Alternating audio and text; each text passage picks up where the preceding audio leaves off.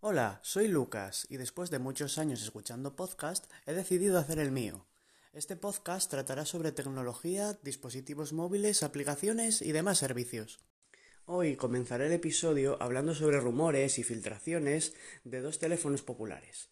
Uno de ellos es el iPhone SE modelo de 2020, el cual no se llamará iPhone 9, como llevamos pensando todo este tiempo.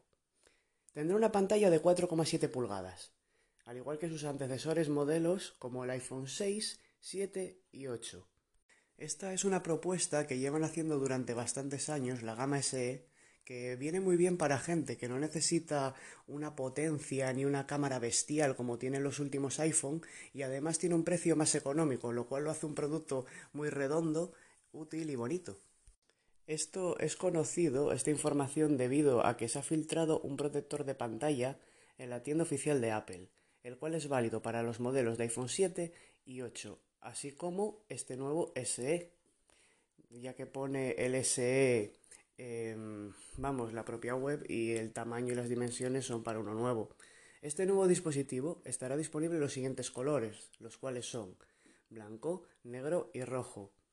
Se estipula que las capacidades de almacenamiento serán de 64, 128 y 256 GB además de que contará con el procesador A13. Este procesador es el con el que cuentan los actuales iPhone 11. Sobre el precio, aún no se conoce de forma oficial, puesto que todo esto es una filtración y rumores, pero el célebre analista Ming Chi Kuo ha declarado previamente que el sucesor del iPhone SE llegará con un precio de 399 dólares ya que los analistas de este tipo de cadenas de suministro con frecuencia pueden obtener matices o detalles del hardware con antelación a su presentación y supuesto lanzamiento. Aún así es difícil obtener predicciones precisas sobre un iPhone ya que Apple comparte la información con tan solo unos pocos internos de su compañía.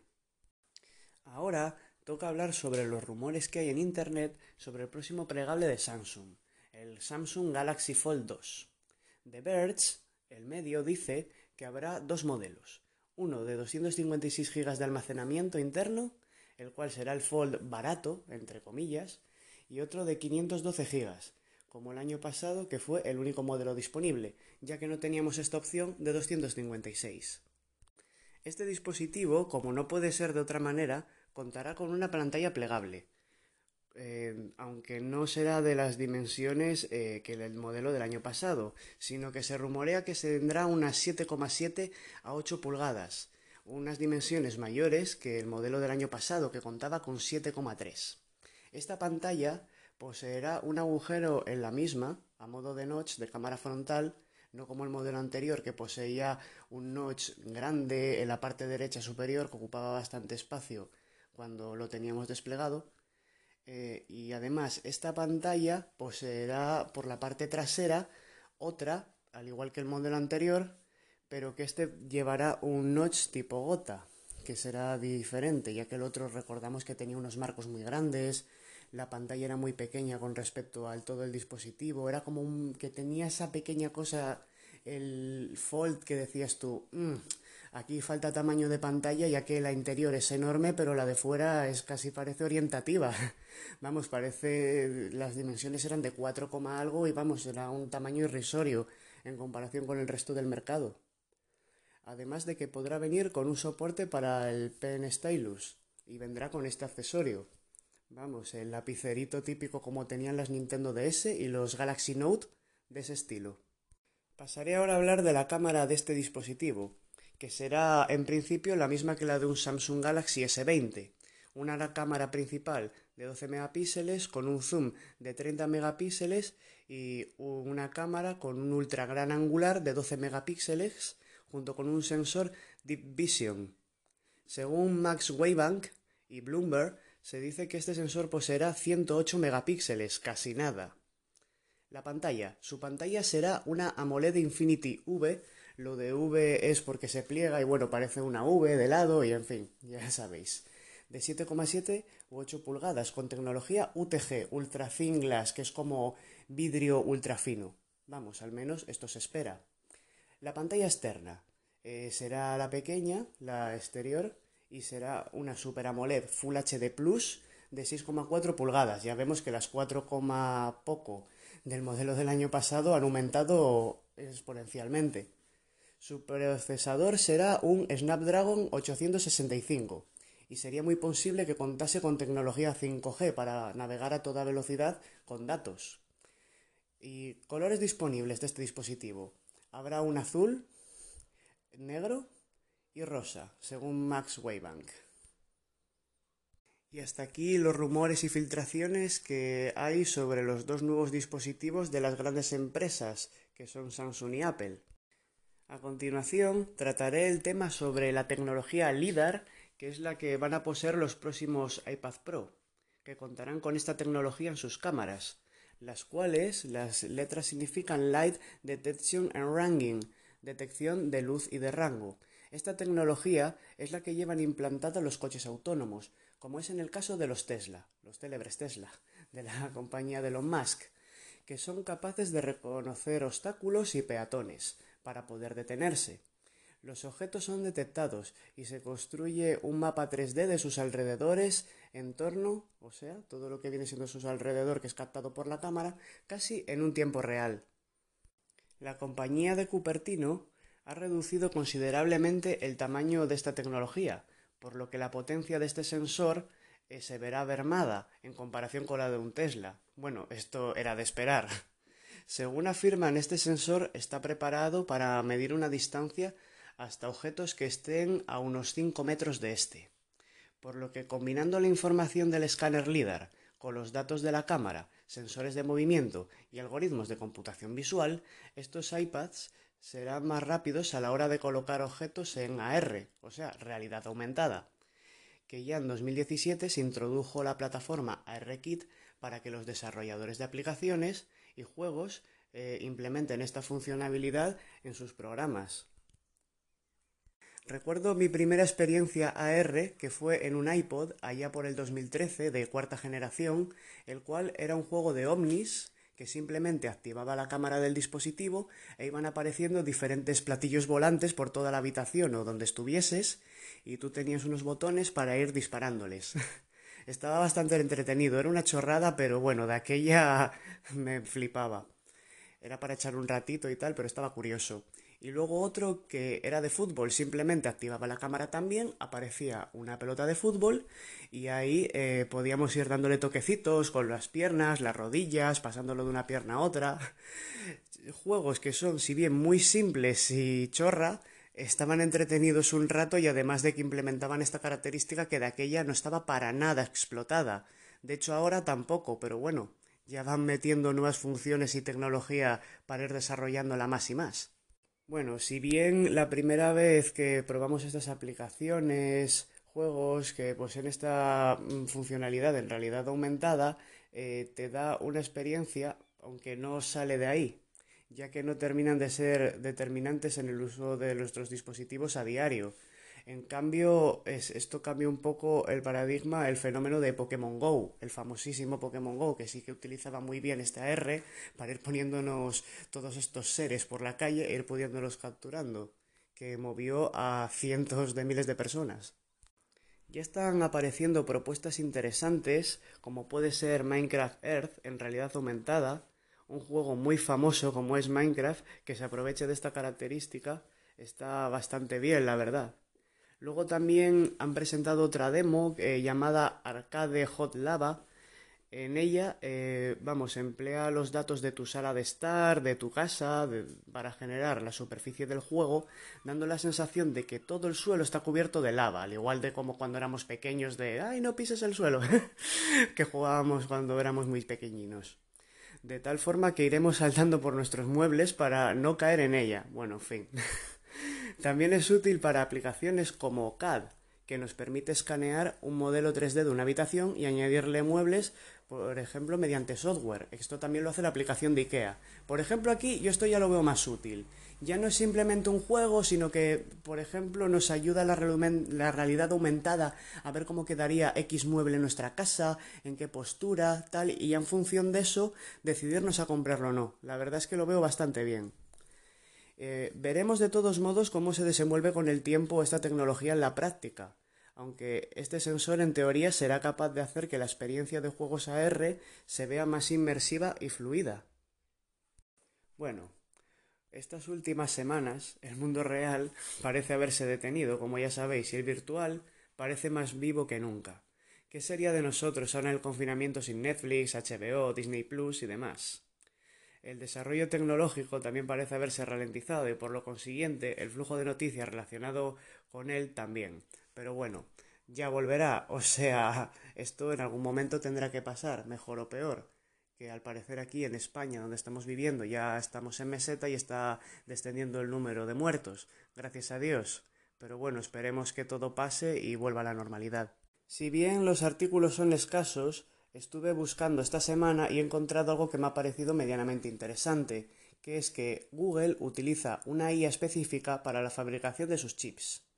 Una de las tecnologías en las que más se está trabajando actualmente es la propia IA o inteligencia artificial. Voy a comentar cómo Google, como empresa, la utiliza en su forma de investigación. Esta tecnología es empleada por esta compañía para mejorar sus chips, procesadores, ya la habían empleado en otros dispositivos, como por ejemplo las cámaras de sus teléfonos Pixel, pero ahora lo van a aplicar en otro campo. Ahora ellos trabajan con un algoritmo que organiza mejor la distribución de los diferentes elementos que conforman el chip, para que no consuma tanta energía al ser utilizado, y volverlo más eficiente de este modo.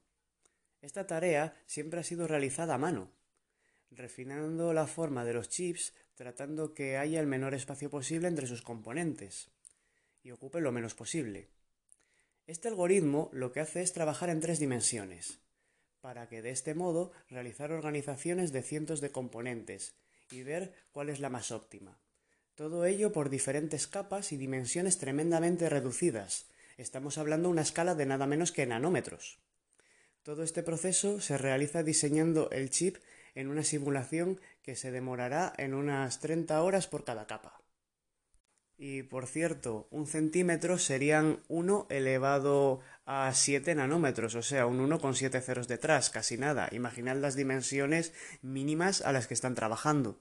Dos investigadoras de la compañía de la Gran G, las cuales trabajan con algoritmos de aprendizaje por refuerzo o feedback, tanto positivo como negativo, es el tipo de refuerzo también empleado a la educación de mascotas, por ejemplo. Esta innovación se rige en función de la optimización y diseño que haya realizado el algoritmo en cuestión, de tal forma que en cierto modo le premiará o lo castigará, si lo ha hecho mejor, peor, según cómo haya salido el diseño. Lo habitual es que estos chips se creen manualmente y se tarde entre 2 a 5 años en dar lugar a un nuevo chip. De este modo, el proceso se acorta intensamente, además de que unos cuantos chips poseen mejor funcionalidad según Google que los creados por una persona de forma convencional. Además de que esta IA es capaz de crear una capa de estos chips en tan solo 30 horas. Ahora ya, para terminar con el episodio de esta semana, hablaré de cómo WhatsApp limita el reenvío de sus mensajes. La aplicación de mensajería instantánea pone límites al reenvío de mensajes virales. Los mensajes populares solo podrán reenviarse a una única persona en el momento que se hayan enviado cinco o más veces. Con el aumento del potencial de las aplicaciones de mensajería privada para difundir información relacionada con la actual pandemia de coronavirus, por ejemplo, o con cualquier otra noticia mediática, WhatsApp este martes pasado dijo que implantaría nuevos límites al reenvío de mensajes, empezando desde el día 7 de abril, con los mensajes identificados con una alta tasa de reenvíos. O sea que a partir de la quinta vez que se manda un mensaje solo se podrá enviar eh, a una persona únicamente. Esta estrategia ha sido planificada para reducir la velocidad con la que la información se mueve a través de WhatsApp, que es casi como poner las restricciones de cuarentena a los mensajes, ya que el fin es el mismo, reducir la curva de contagio que se propaguen, pero que se propaguen lo más despacio posible, por decirlo de alguna manera, para reducir así su impacto de difusión. Todo lo anterior, eh, pero para evitar con ello eh, que una noticia fraudulenta eh, corra por los móviles de todo el mundo y demás y la gente pues se ponga nerviosa que la verdad, eh, podría llegar a ser algo muy nocivo. Si bien muchos usuarios utilizan estas redes para enviar información útil, así como vídeos, memes, reflexiones y frases a las que se le encuentra algún sentido, en las últimas semanas la gente ha estado empleando el servicio de WhatsApp para organizar eventos como son los de apoyo sanitarios, médicos y enfermeros, policías, bomberos y demás trabajadores que lo están dando todo en esta situación tan adversa que estamos viviendo para ofrecerles aplausos desde sus balcones a determinadas horas, por ejemplo, que es lo que llevamos viviendo en España todo este confinamiento, lo cual está muy bien, mostrar el apoyo hacia la gente que se lo está currando ahora. Por otra parte, la compañía de Mark Zuckerberg, o sea, Facebook y demás, todo lo que engloba este hombre, WhatsApp también, Instagram, ha publicado un post en un blog con la siguiente información. El aumento significativo de reenvío de mensajes es abrumador y puede dar lugar a noticias fake, información errónea. Para así mantener la normalidad en el servicio, pues ha decidido eh, coartar un poco los reenvíos en WhatsApp. Bueno, un poco bastante, ya sabéis, antes podíamos reenviar un mensaje a 40.000 personas si queríamos y ahora ya, pues bueno, a partir de la quinta vez, de una en una. De una en una, por no decir que solo se lo puedes mandar a una única persona, ese mensaje que ya se ha reenviado esas X veces, cinco, vaya. Antes era fácil, pues bueno, coger y reenviar a 256 personas un mensaje, que era el tope. Antes exageré, pero bueno, se entiende. Inicialmente estos mensajes no eran etiquetados, cosa que ahora sí se hace. A partir de estas cinco veces se etiqueta como mensaje popular. Y así podemos evitar distribuir discursos que promuevan la violencia y demás. Ya no solo, pues bueno, con este tema, sino que se puede aplicar a muchos otros. En India, las fake news, por ejemplo, de este tipo eh, eran muy frecuentes y Facebook tuvo que poner medidas. O sea, Mark Zuckerberg en general, sus compañías de Instagram, y eh, WhatsApp. En 2018, la aplicación empezó a experimentar con los límites del número de veces que se podría reenviar un mensaje, ya de aquella. Los reenvíos se han reducido en un 25% alrededor del mundo con esta medida. Pero en medio de un gran aumento en el uso eh, de las tecnologías durante la pandemia, ya que estamos todos confinados, WhatsApp ha sido objeto de atención por la forma en la que se pueden utilizar estas aplicaciones para difundir información falsa o errónea. El pasado mes, un medio como la CNN y otras cadenas de noticias descubrieron que la aplicación se había utilizado para compartir una variedad de información falsa sobre curas para el COVID-19 y engaños sobre la actividad de militares relacionadas con la enfermedad. El primer ministro de Irlanda, Leo Varadkar, insistió en que la, gente deje de compartir información no verificada sobre eh, estos temas en los grupos de WhatsApp. Respondiendo a esta situación, WhatsApp promovió un bot, un bot el cual fue creado por nada menos que la Organización Mundial de la Salud, la OMS, que proporciona información lícita sobre el virus la cual es revisada por profesionales en este medio. Y bueno, hasta aquí el episodio de hoy. Un abrazo y chao.